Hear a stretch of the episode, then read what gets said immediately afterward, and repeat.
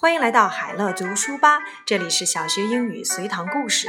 This is Elementary School Class Partner English Story, Story 28 Naughty Brother. Donny is my little brother. He's a naughty boy.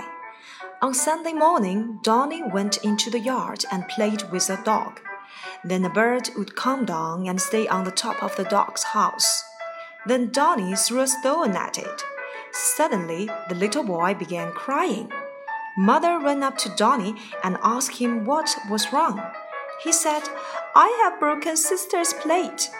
She has bitten me. Why? I threw it at a bird, and it went straight to the plate. Such was my naughty brother.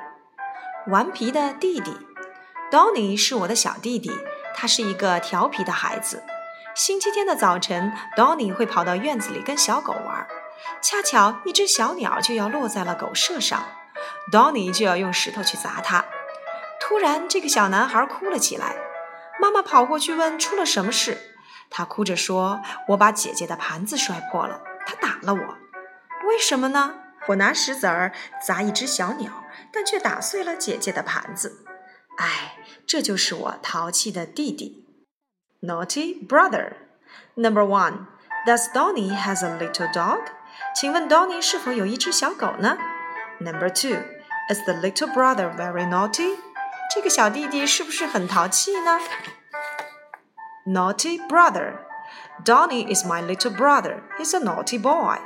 On Sunday morning, Donny went into the yard and played with a dog. Then a bird would come down and stay on the top of the dog's house. Then Donny threw a stone at it. Suddenly, the little boy began crying. Mother ran up to Donny and asked him what was wrong. He said, I've broken my sister's plate. She has bitten me. Why? I threw it at a bird, and it went straight to the plate. Such was my naughty brother.